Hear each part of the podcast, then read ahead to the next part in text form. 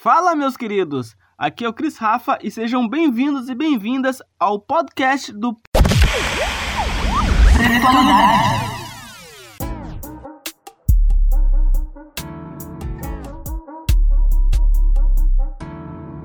Muito bom dia, boa tarde, boa noite.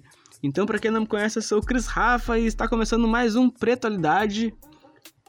E nesse episódio vamos ouvir a segunda parte do episódio 4 que eu fiz com o Gabriel Bandeira. E agora na segunda parte nós falamos bastante de Big Brother, as pautas que foram desenvolvidas dentro da, da casa mais vigiada do Brasil, mas também falamos de futebol e de muita resenha, certo? Inclusive dos próximos projetos do Gabriel Bandeira. Então, fica ligado aí que tem muita resenha, muito bate-papo, show de bola. E não esqueça de nos seguir no Instagram, Pretualidade, para ficar sempre informado, certo? Então fica aí com a segunda parte do episódio 4 com o Gabriel Bandeira, aqui no Pretualidade. Cara, Big Brother Brasil. Esse elenco aí, essa edição aí, surgiu diversas pautas, diversas pautas aí pra galera debater, enfim. Olha, se eu começar a falar aqui, acho que a gente não para mais, né? O cancelamento, o esvaziamento das pautas sociais, raciais, né? Uh, eu acho que esvaziou bastante, enfim. Uh, a, questão, a questão da saúde mental, que até tu citou aí, que foi pauta do, do podcast do, do, do periférico, né? E eu queria que tu falasse um pouco, cara, tipo, sobre tudo isso, enfim, né? Essas pautas que vieram surgindo através, que ressurgiram, né? Através do Big Brother Brasil. E eu queria que tu falasse um pouco aí, cara. Bom, pra onde a gente começa, né, meu? Pra onde a gente começa? Bom, primeiro eu acho que rolou todo um grande hype, né, velho, pra gente, pela primeira vez, ter uma representação muito maior de pessoas pretas dentro do Big Brother. É um programa de audiência nacional, que é um dos programas mais conhecidos da TV brasileira, né? E pela primeira vez a gente está tendo algo próximo de uma representação, né? Que ainda não é uma, não é uma apresentação é, real do que é o Brasil. Mas, e, né, saindo da Thelminha também, né? Foi, sabe, pô, 2020, ano passado, ainda a gente tinha poucas pessoas pretas ali, né? Era Thelminha e o Babu. Eram poucas, ti. mas eram ah. valiosas. Né? Poucas e valiosas. É... Cara, o que é que eu vou te dizer? Ali dentro daquela sociedade do Big Brother, né? São tantos recortes, tantos recortes. Então, assim, até eu acho que a exclusão do Lucas Penteado pelas pessoas pretas, né, que rolou ali, tem toda uma questão também de, de, de classe social, entendeu? Porque, bah, o uhum. Lucas era o cara mais simples ali, era o cara mais, tá ligado? mais de, de periferia ali, tanto que ele falou, né, ah, você que eu vou pra minha quebrada. Tu tem ali pessoas pretas, pessoas pretas que têm uma carreira, né? Tu tem uma Carol Conká, tu tem o Projota, tu tem o Negro de... O Lucas Penteado, ele era o mais negrão raiz. Mas é, o, o mais negrão raiz. E isso explica muito também do isolamento que ele sofreu, né, velho? Me preocupa ali dentro, porque isso não de agora, né? Isso desde o início do programa. Eu lembro que teve uma situação com o Lucas numa festa, em que ele tava falando, trovando a, meio que trovou a Kerline e ela jogou de volta para ele, assim, né? Deu a entender que queria ficar com ele. E eu lembro que ele começou a chorar depois porque ela não queria, tava só brincando com ele. E ele começou a chorar, né, velho? Tipo assim, muita gente comentou, tipo, ah, meu, fica de. O cara chorando porque uma menina não quis falar com ele, ficar com ele, agora é racismo, não sei o que. Mas, ah, levou um fora e tal, é, cara. Mas, velho, quem nunca se sentiu preterido pela, pelo padrão de beleza branca? Quem pessoa preta nunca se sentiu sentiu mal porque, nossa, eu não consegui ficar com aquela pessoa branca que é mais bonita, e não só por não conseguir ficar com ela, mas saber que ela não queria ficar comigo porque eu era uma pessoa preta, entendeu? Porque, tipo, ah, mas é só porque é uma pessoa preta ou porque é uma pessoa chata. Independente, velho, isso também casa. A raça tá sempre presente. Mas, três primeiros dias, foi muito chorarê, enfim, né, pessoal bem, bem exaltado, assim, acho que também por causa da quarentena. Foi muito difícil de assistir o Big Brother. Muito difícil, porque até por, por, por, ser um cara de comunicação, tu vê que são pautas, que tu falou do esvaziamento, né? São pautas importantes que estão sendo ditas ali, que estão sendo tiradas de contexto, então não, não estão sendo explicadas, e que estão sendo passadas como mimimi, como né, vitimização. E para nós, pessoas pretas, a gente entende o que está por trás disso, mas uma pessoa branca que está assistindo, velho, é só um preto que tá chorando porque não conseguiu pegar uma mina. Né? Mas não, não é só isso. E outra, né, cara, quando a gente teve esse isolamento do Lucas Penteado, e quando a gente teve, por exemplo, o Nego Di dizendo que era racista, homofóbico, né, tudo que era óbvio lá, eu, eu me senti muito mal porque eu vi assim, pô, cara, vão achar um argumento aqui para dizer que, pô, eu branco eu posso ser preconceituoso porque olha só, tá vendo? Os pretos também são preconceituosos. Tá ligado? E tipo assim, não que não seja, né, cara? Eu acho que é um processo de normalização. Então, óbvio que tu vai ter uma mina que vai estar tá lá, uma mina academicista, tu vai ter a Camila de Lucas que não vai falar sobre isso no primeiro momento, tu vai ter o cara que vai ser a planta também, mas tu não vai querer falar, tu vai ter o cara que é preto e espalhafatoso, tu vai ter, vai ter, e tu vai ter o Nego G, né? Porque é sobre isso de subjetividade, cara. Tem que entender que pessoa preta não é só pessoa preta que vai estar tá lá que vai ser militante, como a gente se acostumou por muito tempo. Até porque o pessoal preto cantava antigamente já entrava nessa caixinha. Tem até um, um, um, cara que traz isso, um estudioso que traz isso, que a gente, velho, quando a gente está num espaço em que a gente, nós somos os únicos negros, a gente não está representando. Isso eu vou trazer até em referência aos, aos cinco vereadores negros que a gente tem agora.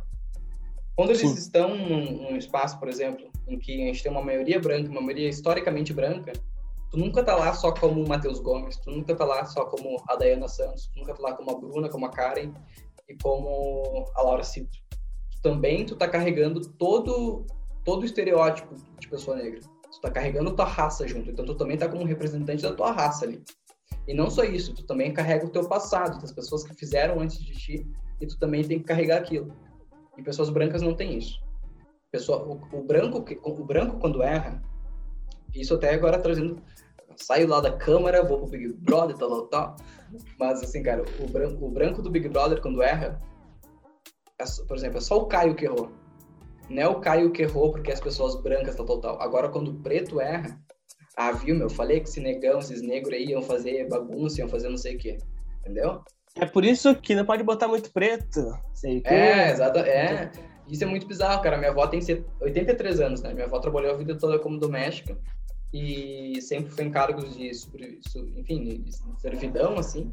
E isso é algo que ela enraizou assim, né, velho? Tanto que ela, ela fala como piada, assim, mas tu vê que é um rolê enraizado de ela olhar o Big Brother, olhar todos aqueles pretos e falar assim: ah, mas quanto preto tem aqui, não sei o quê, tá ligado? E ela é uma pessoa preta, então até é uma maneira que a gente, que, que ela aprendeu de se oprimir, assim, né? E ela não percebe. Exatamente. Está, né? E ela não percebe como está enraizado na vida dela.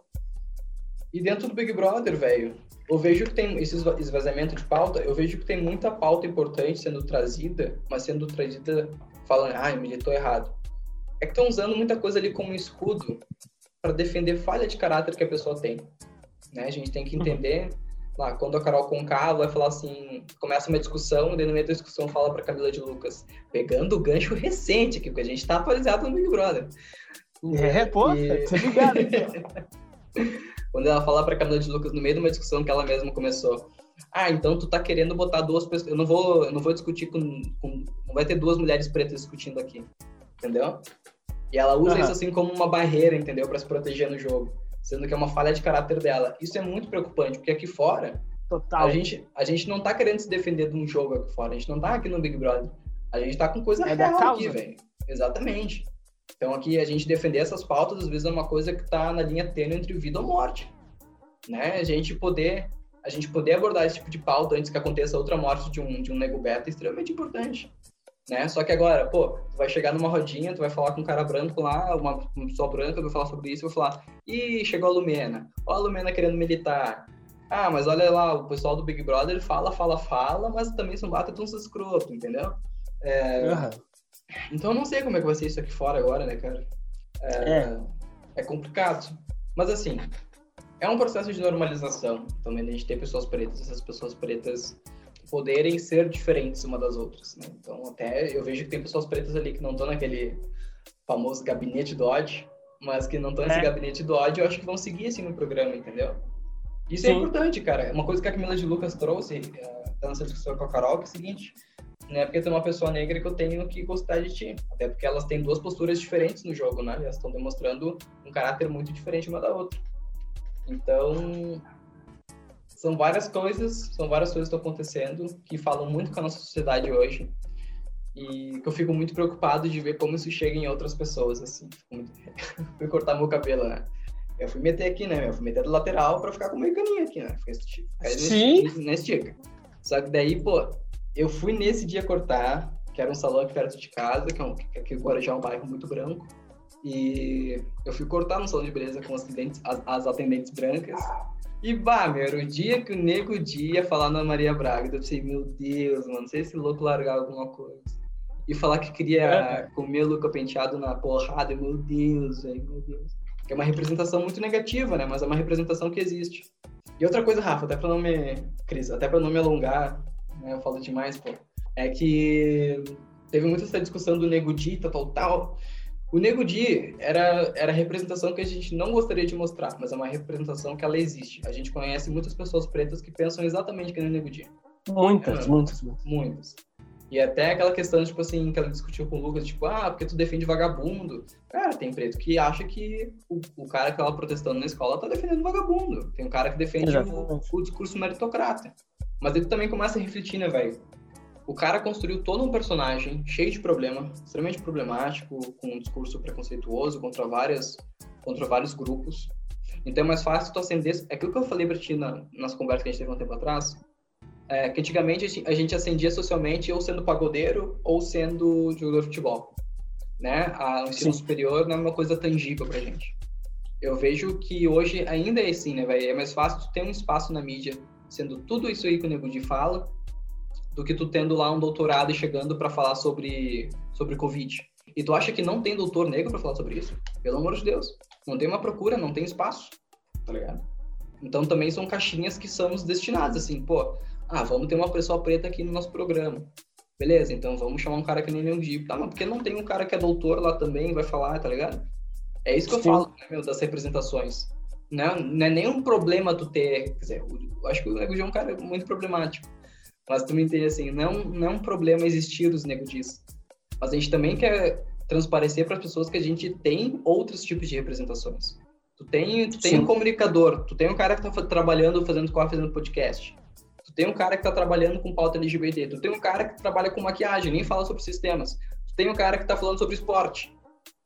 Não, não lembro até quem foi o jornalista que comentou, mas era um jornalista preto de Esporte TV que ele falou o seguinte: a redação que ele estava no Esporte TV era uma redação de pessoas brancas falando sobre o esporte, onde os maiores destaques são negros. E a gente, isso é muito claro. Exatamente. Os maiores destaques do futebol brasileiro, mas não só brasileiro, mas do mundo são negros. E a gente sempre tem quem?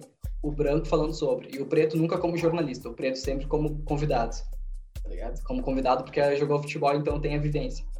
Né? Então, é, eu, acho, eu acho que são pontos bem complexos, assim, que a gente nunca chega um, a uma resposta, nossa, pá, isso aqui. Aí são sempre coisas que ficam abertas, né? Sempre ficam para debate, assim.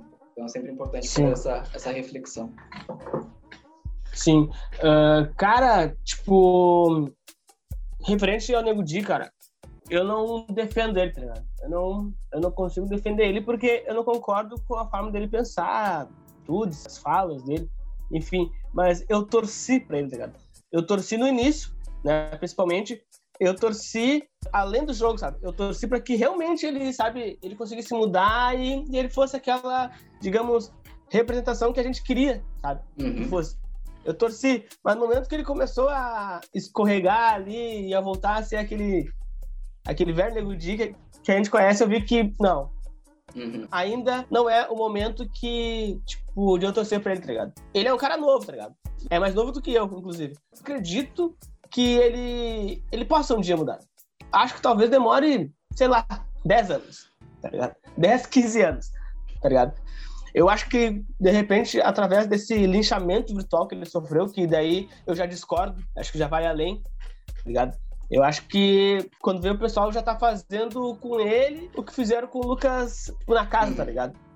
Eu acho que já é, Sim. tipo, demais, né? Mas, de repente, com esse linchamento virtual que ele sofreu, com essa rejeição de 98, sei lá, 76% que ele não esperava, sabe? Quando vê, ele bota a mão na consciência e, e começa a rever os conceitos. Mas botar a mão no fogo eu não coloco, porque eu acho que depende das próximas atitudes dele, tá ligado? Tipo, se, uhum. se ele já voltar, tipo, não, eu vou seguir. Não, não adianta, cara. Ele vai, ele vai sempre bater no muro e voltar, tá ligado? Uhum. Por mais que, lógico, ele, né? Ele tem os seguidores dele lá, ele consegue ter a renda dele. Mas, cara, ele vai ser isso aí, vai ter muita gente criticando ele, cara. E com razão, tá ligado? Uhum. Cara, eu acho que é aquilo, assim, né? a gente conseguir condenar o, o, como a pessoa faz aquilo ali, mas, mas conseguir também entender o porquê ela tá fazendo aquilo ali, entendeu? é, teve muitos debates, né? Acho que até a Winnie Bueno trouxe no. Acho que até a Winnie Bueno trouxe num tweet que ela falou: uh, Eu não gosto do Negudi, mas eu odeio mais o racismo. E o Negudi também é um produto do racismo. A gente tem que entender isso. Não é passar pano, não é dizer que o cara é a melhor coisa do mundo, mas a gente também tem que entender porque ele é aquilo ali. Não é um cara que chegou e brotou e, ah, eu vou ser isso aqui. É a maneira que o cara encontrou para botar comida pro filho dele, que nem falou, ah, eu quero ganhar isso aqui pra botar coisa pro meu filho. E assim, só vendo também como o racismo interfere nessas coisas. Né? O racismo, assim, como um sistema de um sistema de discriminação baseado na raça que dá privilégio e desvantagem para as pessoas. Teve a questão do nego de beleza. Que teve um discurso, teve, tinha piadas preconceituosas, uma coisa, coisas muito pesadas. O Biel, o MC Biel, não sei se você lembra um tempo atrás, foi um cara que foi cancelado, que teve que se mudar para o exterior. Não porque ele teve uma piadinha, mas porque o cara assediou a mina. O cara assediou, se não me engano, foi uma repórter e tal, e depois teve outras denúncias contra ele. E o cara voltou agora para a Fazenda, e o cara foi até o final do jogo. Então, assim, tu vê como essas, essa, essa condenação que a gente fala, né? Pro preto, cara, é sempre uma chance só. Se tu errar, tchau, não tem redenção para ti. Vamos pegar no uhum. cenário político. A gente teve um ministro, do, ministro do, do, Bolsonaro, que é aquele negão Decotelli. Negão Decote. Negão Decotelli. E quantos ministros do Bolsonaro mentiram no currículo? Quantos ministros estão lá e tem a Damares, o cara do meio ambiente lá, que eu não esqueci o nome agora. O Salles, né? O Salles. E estão lá, ficaram lá. O Salles, se não me engano, se não me engano, foi exonerado. Mas estão lá, estão lá desde o início do governo. Agora o Decotelli saiu todos, todos as tramanhas que ele tinha no currículo dele. Não, vamos cortar. É porque pro negão sempre tem só uma chance. Se tu perder aquela tua chance, velho, tchau pra ti. Já era. Uhum. É, e não é querer passar pano e defender as pessoas, mas é entender como esses processos acontecem também. Exatamente. Cara, outro ponto que eu queria falar sobre o Big Brother e tal.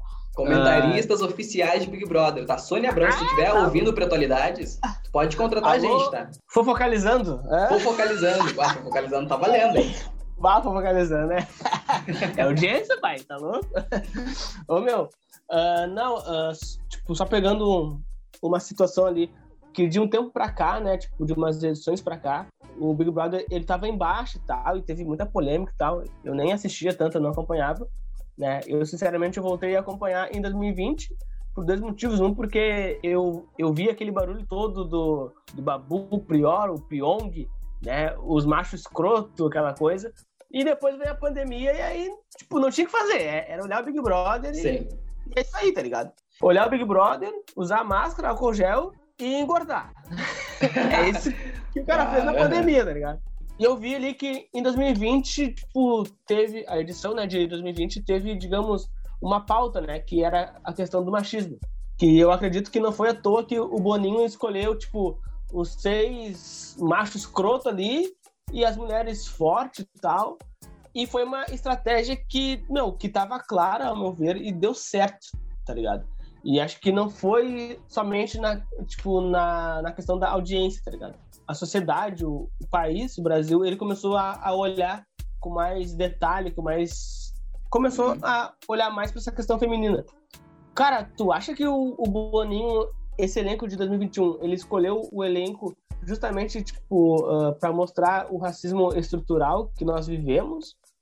Ou tu acha que foi para tipo, desconstruir a, essa luta, tá ligado? Tipo, ah, eu vou colocar um preto que pensa A, o outro preto que pensa B, o preto que milita de uma forma C, e lá eles vão, tipo, eles vão se matar e é isso aí, tá ligado? Uhum. Cara, eu acho que assim, eu acho que o Boninho, o Boninho ele sabe primeiro que dentro do jogo as pessoas são diferentes. Então acho que não foi uma coisa assim, tipo, ah, eu vou eu vou botar esses pretos aqui porque eles vão, vão se matar e vão fazer as pautas tudo e tal, tal, tal. Agora passou um carro aqui, meu Deus. É, eu não sei se foi algo deliberadamente, assim, entendeu? Mas é aquilo que eu falei contigo, uh, Cris. Eu acho que, que a gente nunca tem que pensar que o cara fez isso de bom grado. Tipo, ah, agora eu, eu, eu aqui na minha luta, na, na luta de racista do Boninho, ele pensou, não, eu vou botar um Big Brother cheio de pessoas negras para ver como é maravilhoso, tal, tal, tal, tal é, tem toda uma, uma questão capitalista nisso, né? Tem que entender que é um tema que está tá em voga, né? Que as pessoas estão discutindo muito sobre racismo. E, cara, primeiro, se ele não se ele botasse tipo uma pessoa preta ou duas pessoas pretas, que nem foi nas edições anteriores, ele ia sofrer um boicote. Ela era negra, não ia olhar. Ou ia olhar só pra torcer para aquelas pessoas pretas. Se as pessoas pretas saírem em, em cinco semanas, deu também. Ia baixar muito baixo a audiência. Uhum. E, pô, essas temáticas, assim, questão do machismo, questão do racismo, eu acho que foi uma coisa pensada porque é uma coisa que vai dar audiência. É óbvio que vai dar audiência. Daí falam, né, pô, mas tá mantendo a Carol com lá dentro tal, será que eles estão interferindo no jogo? Cara, não duvido, porque a Carol Conká, que ele fala, a Carol Conká faz o jogo rodar. E... Ela movimenta, né? Exatamente, mas assim, a gente nunca pode pensar que isso é que é de bom grado, que eles vão dar alguma coisa e não vão querer nada em troca. Porque não é só questão de audiência, né? Esse Big Brother, se eu não me engano, tá levantando milhões, tá tendo é, patrocínio da Coca-Cola, do, não sei se teve do McDonald's, teve ontem coisa da né? Avon, entendeu? Então tem muita grana rolando e as marcas sabem que aquilo ali também é um, é um lugar para tu te divulgar, é um lugar que vai te, vai, vai te dar uma renda depois. Então eu acho que é isso, assim, eu acho que não foi uma coisa planejada também, tipo, ah, eu vou botar esses caras aqui para para levantar a pauta, todo mundo começar a discutir sobre, mas também não foi para para ah, eu vou querer que esses, que esses pretos aqui se, se degladiem entre eles. Eu acho que ele deixou e falou, tipo, eles conhecem a regra do jogo, né? Eles sabem como as pessoas mudam lá dentro, como as, as, as alianças se montam. Uhum. De repente achar que assim, pô, iam chegar e ia ter um grupo preto que ia querer tirar os brancos, que nem o Lucas Penteado propôs, né? Naquela festa que tava bêbado. Pode ser uma coisa uhum. que pode ter pensado pela cabeça deles, né? Porque é quase um instinto. Isso agrada Quilombo atrás no Memórias da Plantação, que quando eu se, eu, se eu não te conhecesse e eu passasse por ti na rua, eu ia dar uma olhadinha pra ti, ia dar uma, uma levantadinha de cabeça, ia te cumprimentar. Só um... Uh. uh. Não, e assim, os dois cabeça baixa, né? Quando cruzou. Uh. Uh. e, e é isso é porque a gente divide um passado ancestral, né, velho? Que não é uma coisa. É, a gente não precisa ter um, um. Não é um parentesco que a gente tem de, de se conhecer, mas é uma coisa que a gente tem pela nossa pele, pelo nosso sangue, porque a gente sabe que a gente não parou aqui de paraquedas. A gente sabe que de repente lá atrás nossos ancestrais estavam no mesmo navio vindo pra cá. Tá ligado? Então é um negócio que a gente partilha. E no momento que tu tá dentro do Big Brother, que nem falaram, né? Bah, não sabia se o Lucas. É, se o Lucas sabia que ia ter outras pessoas pretas lá. Mano, se eu chegar agora. Isso, pô, na real é muito real, né, mano? Tipo, eu, che... eu, eu tava na quarentena, eu almoçava num restaurante, eu comi num restaurante que tinha uma, uma dona preta, né? Uma, uma, a dona do restaurante era preta e a maioria dos funcionários era preto também. Pô, então eu tava em casa, mano, entendeu? Tipo, não precisa te conhecer pra ser, tá ligado? Então é óbvio que, bah, não, e aí, lá, como é que tá? Já vai lá e abraça, tal, tal, tal. Então tu já vai fazendo Sim. essa, né? E eu acho que ali rolou um pouco disso, assim. E... Cara, só pegando um gancho, não querendo te, te atropelar, mas já te atropelando. Tranquilo. é, cara, essa parada de identificação aí em um espaço dominante branco, assim, é, é muito foda, sabe? Tipo, que nem o uhum. ano passado, cara, recente. Eu recentemente eu fiz um, um curso de rádio e TV, então automaticamente é mais dominante o povo branco, sabe? E aí era uma turma com nove pessoas. Eu cheguei lá, tinha quatro pretos, tá ligado? Teoricamente é quase a metade da turma, tá ligado? Tipo, a metade seria quatro e meio, digamos. Quatro alunos e um professor preto, digamos, tá? E, cara, eu olhei assim, tinha uns colegas meu preto, cara, a gente, tipo, já se olhou, sabe? Já rolou aquele, é, beleza, beleza. Cara, nós fizemos um grupo, os pretos do curso, tá ligado? Nós somos parceiros até hoje, tá ligado? Tipo, uma parada de identificação, tá ligado? Não Exatamente. é que, ah, eu não fui amigo dos, dos colegas brancos, tá bem capaz. Eu tenho ótimos colegas brancos, sim, são amigos mesmo. Bah, já me ajudaram em várias, assim. Mas aquela identificação, sabe? Tipo, ah, e aí, negão? Aquela coisa, uhum. tá ligado? Que, que só claro. quem é sabe, tá ligado? Mas a gente fica feliz de, de, se enxergar nos espaços e ver que a gente não é a única pessoa ali, né, meu? Porque essa questão do preto único é bem complicado. E é uma forma, é uma forma sucinta de violência também, né? De te colocar, tu, acaba te isolando. Eu senti muito isso quando entrei na... puxando pro meu lado. Eu senti isso muito quando entrei na, na faculdade, né? Estudo na PUC, sou bolsista da PUC. E mesmo com a bolsa é pesadinho. Mas e, cara, Sim. assim, e, e, hoje eu tô no meu TCC e meu TCC é sobre desigualdade racial na mídia gaúcha, com foco na RBS, por ser a maior, é, maior, maior, maior grupo de comunicação do Estado. E uma das coisas que sempre me incomodou é que eu nunca, e assim, eu tô na faculdade faz cinco anos, né, já devia ter me formado. Bom, nesses cinco anos que eu estudei ali, eu era, primeiro, um dos únicos, tipo assim, era eu e mais uns dois pardos na turma, por exemplo, é, eu de preto e mais uns dois pares na turma, e tu tinha. Eu nunca tive um professor negro. Nunca tive um professor negro, em cinco anos de faculdade. E tu sabe que todo ano tu tem ali uma, uma mudança no, no corpo docente. E tu nunca tinha um professor preto. E eu só me via como pessoa preta na faculdade. Claro, tem eu, mas assim, só me enxergava, uh, de repente, assim, pretos que estavam em outros níveis, né? Tipo, ah, o cara tá lá no oitavo, eu tava no segundo, tal, tal, tal. Uh, mas eu só me enxergava dentro dos corredores no pessoal da limpeza. Né? É sempre engraçado isso, né? O professor, o cara que tá ali de, de topo, na autoridade, é sempre branco. E o coordenador é branco. E o cara que coordena a unidade da, da FAMECOS é branco. E o pessoal da limpeza é preto, né? Então sempre dava um oizinho, assim, tal, tal, tal. E isso, cara, isso que tu, que tu trouxe também, né, da gente ser, que eram, vocês tinham esses grupos de pretos no curso, no curso de vocês, é muito importante. Então, tipo assim, é, a gente conseguir ver que tem outras pessoas ali também que a gente consegue realmente ocupar esses espaços, né? E a gente se compara muito, Rafa. Por exemplo, eu vou dar um exemplo, tá?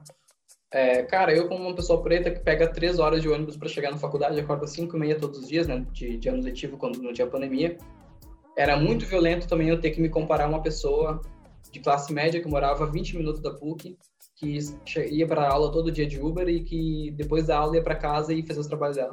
Enquanto eu tinha que sair dali e ainda tenho que trabalhar e ia voltar para casa 9, 8 horas da noite. Né? Então é importante também a conhecer outras pessoas que são que nem a gente e que entendem o que a gente está passando e a gente conseguir ter essa troca, né?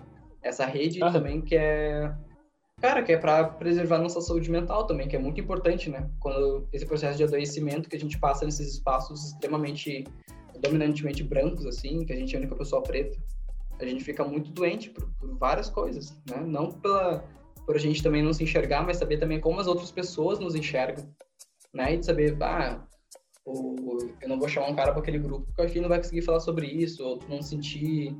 Ou até uma questão de autoestima, de não se, não se sentir suficiente, entendeu? Para estar naquele espaço, para ah, não vou conseguir falar sobre isso, não vou conseguir contribuir. Então tem muito disso, assim.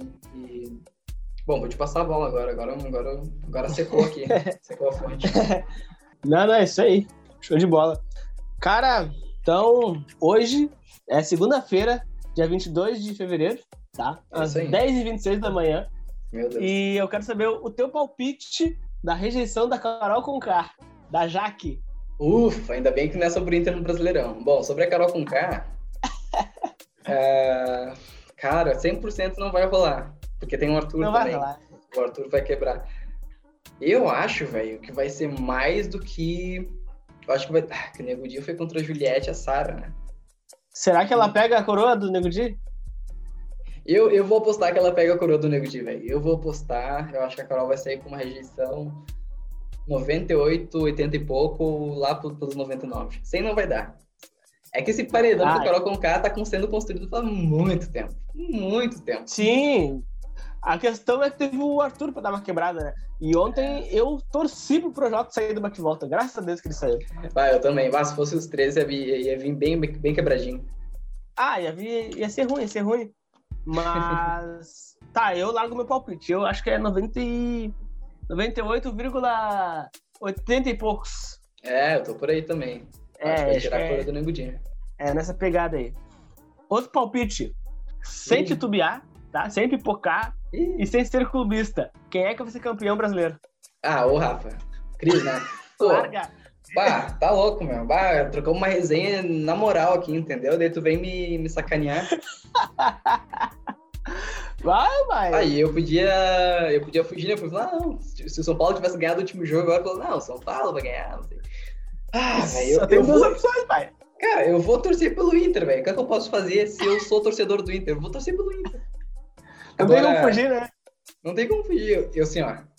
O, o Abel Braga, eu xinguei o Abel Braga quando o Abel Braga saiu, chegou e saiu com o D. Então, assim, Abel Braga ganhou nove jogos seguidos. Então, assim, cara, não tem, não tem previsão, não tem tática, não tem estratégia. Eu quero milagre, entendeu? Eu quero milagre. Ontem eu tava só pelo gol cagado, pô. Não rolou gol cagado. Sim. Quer dizer, teve gol de pênalti. Mas, cara, sim. Não, cara, mas acho que o, o, milagre, na verdade, agora. E olha que eu sou. Eu sou gremista, mas eu sou. Eu sou. Eu sou um cara do bem, cara. Porque, é. na verdade, cara. Não, é sério, não. Não, agora eu vou defender vocês, cara. Porque, cara, o Flamengo, ele não tinha sido líder ainda, tá ligado? Então, eu não acho justo esse título. É, Viu só? É que o, o, cara, o elenco do Flamengo parece aquelas convocação para o Super Clássico contra a Argentina, entendeu? Que é só jogador do Brasil. Uhum. É, cara, é um absurdo, assim. Quando sa... eu, eu fiquei muito nervoso quando saiu a escalação do Flamengo. Cara, é... Arrascaeta, Everton Ribeiro, Gerson. Que isso? Que isso? Parece que bah, me deram 100 milhões para fazer um time no FIFA aqui. Mano. Parece o meu time da Master Liga. O meu time é, da Master Liga. É time da Master League. E... A defesa azar, se eu tomar dois gols, faço quatro, faço três. Deu. Já era. Vai, Inter com aquela zaga só de guri também, né? Pá, saiu o Cuesta ali. E se fosse o... uma zaga de guri que sempre estivesse jogando junto, né? Mas nunca jogou junto. Exatamente. É, e tipo aqui, ó. O. Vai, tu olha pro banco dos caras. Daí tem o Pedro esperando. Cara, quando, quando o Rodinei foi expulso e ouviu o Pedro se aquecendo, pensei, meu Deus, é agora. É, é bravo. Mas eu sou Inter, hein? Eu sou Inter. Inter vai ser campeão. Isso aí. Depois de 40 anos, isso que eu tinha falado. 40, 40 41 anos. É. Eu tenho que acreditar, ah, né, é? cara? Não, não. Vai é dar, minha obrigação como torcedor. Isso aí, show de bola. Cara, brincadeiras à parte, diversas pautas. Uh, diversas pautas desenvolvidas estão chegando ao fim agora de verdade. Só a última pergunta. Sem pipocar, sem pipocar. Lumena ou Carol Conká? Perguntando a minha vida? Uma amiga? É. É, uh, Lumena ah, ou Carol Conká? Eu vou escolher a Lumena, né, cara? Carol Conká é muito difícil, cara. Pô, é, tu, tu me jogou numa ruim também, né? Mas. Lumena, pô. Lumena. Pô, pega a visão, pô. Pega a visão. Ah, imagina, fazendo, fazendo uma comida pra nós aqui, receber uma amiga em casa, errei, na, errei no sal, você errou. Já meteu um discursinho, tá ligado? Já ah, aqui aponta. É, já, já ah, chega apontando. Ah, sei lá. Fenotipicamente, Exatamente. o sol é branco. o sol por isso é mais escuro. Tá louco? Uh, cara, agora falando sério, estamos mesmo aí chegando ao fim aí. E eu queria que tu falasse aí uh, os teus próximos projetos, ideias de trabalho, enfim, tu tem alguma coisa aí para lançar ou é esses teus novos trampos aí que tu, que tu abraçou a causa, enfim? Tô produzindo alguns conteúdos próprios no meu Instagram, que a ideia também não é ser blogueirinho, blogueirinho, mas eu faço muito conteúdo sobre demanda, assim, para algumas páginas. E eu queria, ah, eu, queria, eu tô estudando, né? estudo muito essas questões sociais, tô lendo muito para o TCC, e eu gosto de, de falar sobre algumas coisas que eu estou aprendendo. Então, assim, bah, fiz um, um vídeo sobre as micro, microagressões, é, fiz um vídeo agora sobre. Tem um para lançar hoje, inclusive, falando sobre o Tami Miranda, que está processando a Lumena por racismo contra a Carla Dias, e porque isso não é um caso de racismo. É, então, estou produzindo alguns conteúdos próprios no meu Instagram. Ali, se alguém quiser dar uma olhada, é afro_gabi. Tá? Não, não tenho LinkedIn, não sei usar LinkedIn, sou uma pessoa muito atrasada.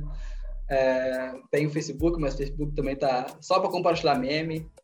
E, e é isso, cara, que eu tenho de projeto é isso e essas questões mais embrionárias, assim né? Na Somos, postando a questão da diversidade dentro da Somos também, né? Mas, assim, acho que de projeto próprio, só os meus conteúdos próprios no, no Instagram por enquanto. Show de bola. Responde para nós aí, quem é o Gabriel Bandeira? Putz, cara, Gabriel Bandeira é filho da dona Carla, que é professora, professora do município há muito tempo, que é uma pessoa que batalhou muito para dar as coisas que a gente tem hoje. É um cara que também foi criado pela Dona Maria, que trabalhou 75 anos como doméstica, 75 anos não, mas trabalhou até os 75 anos como doméstica. Uma, então, assim, eu fui, eu não tive referências masculinas e eu tive uma quebra na minha vida que eu não precisava ter, porque eu fui criado por pessoas, mulheres muito fortes. Uh, mulheres que me deram tudo, então sou extremamente grato. E eu sou um cara, velho, eu sou um cara que gosta de provocar, que gosta de incomodar e que usa os espaços que eu ocupo para fazer esse tipo de coisa que, que eu acho que a gente não, não, não tem que perder tempo e achar que tá tudo bem e não se impor. A gente tem que estar tá lá incomodando porque a gente existe e a gente tem que tá, a gente tem que ter a nossa voz ouvida também. E não só a nossa voz, mas a gente também tem que estar tá ativo nas tomadas de decisão. A gente tem agora com a construção aí da, da nossa bancada de, de Palmares ali com cinco vereadores negros, a gente começa a acessar esses locais e a gente tem que tomar esses locais cada vez mais, né? E, e era isso, velho. Acho que o Gabriel o Gabriel é um cara provocador, um cara provocador que quer ter uma vida não, não, não quer ter muito dinheiro, quer ter uma vida medíocre e feliz, né, na, na minha casinha com as minhas coisas. E era isso, velho. Eu acho que eu sou um cara para somar E era isso. É horrível falar sobre a gente mesmo, muito ruim. É horrível, né? é por isso que eu adoro perguntar essas coisas. Né? cara, muito obrigado, cara, pela. Eu não digo entrevista, né? Foi uma resenha que nós fizemos resenha, aí. Uma resenha de, de manhã que pós, pós Flamengo e Inter, de boa. É, e eu fiz a vida aqui, né, cara? Hoje, né? Ela, parede azul. Aí já... é, viu só? Algo tem a ver isso aí. É... Não, cara, valeu mesmo aí, né, pelo nosso papo. Cara, tem algum último recado que tu queira falar, que, né? Ou que tu acha que é importante e não foi falado, enfim? Cara, eu acho que muita coisa, a gente falou sobre muita coisa. Eu acho que acho que não faltou muita coisa não, mas assim, eu, eu gostaria só de reforçar, cara. É, primeiro, assim, é, para as pessoas pretas que estão ouvindo isso e às vezes não estão acham que não conseguem ocupar os espaços que querem ocupar. A gente consegue sim, e a gente tem que lutar para conseguir sim. E a gente tem que a gente tem que se ajudar, a gente tem que conversar entre a gente, a gente tem que se unir. E a gente tem que se impor como pessoa preta, porque a sociedade que a gente vive hoje, ela é moldada e pautada, construída a partir de um olhar branco, sempre. E ele também tem que ter outras referências. A gente também tem que entender que a gente pode construir a sociedade a partir, a partir do nosso olhar de pessoa preta. Então, mesmo que a gente ainda não, não esteja lá no, no grande cara que a gente quer um dia, ou que a gente ainda não chegou na, onde a gente quer chegar, a gente tem que começar a fazer essas mudanças e propor e provocar dentro do espaço que a gente ocupa hoje.